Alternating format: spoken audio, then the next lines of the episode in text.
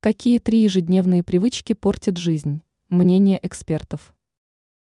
Порой важно осознавать тот факт, что самочувствие и качество жизни во многом зависят от наших привычек.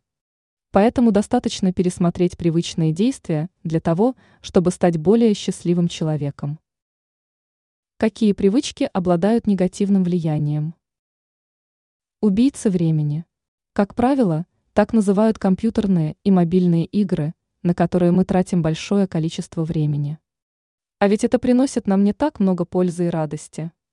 Вместо того, чтобы тратить несколько часов на игры, лучше прогуляться, встретиться с близким человеком или прочесть книгу.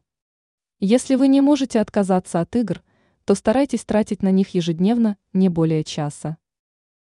Просмотр социальных сетей людей, которые вам не нравятся. Если вы завидуете человеку или испытываете к нему антипатию, то не следует изучать его соцсети на постоянной основе. Это не делает вас лучше, напротив, вы укрепляете свои негативные качества. Вместо этого эксперты рекомендуют работать над собой. Ссоры, скандалы и выяснение отношений. Для некоторых людей такая форма социального взаимодействия служит естественным выходом негативной энергии. Однако в таком случае не стоит удивляться, что у вас становится все меньше друзей, а личные отношения становятся хуже. Вместо того, чтобы тратить время на ссоры, стоит искать позитивные моменты в общении.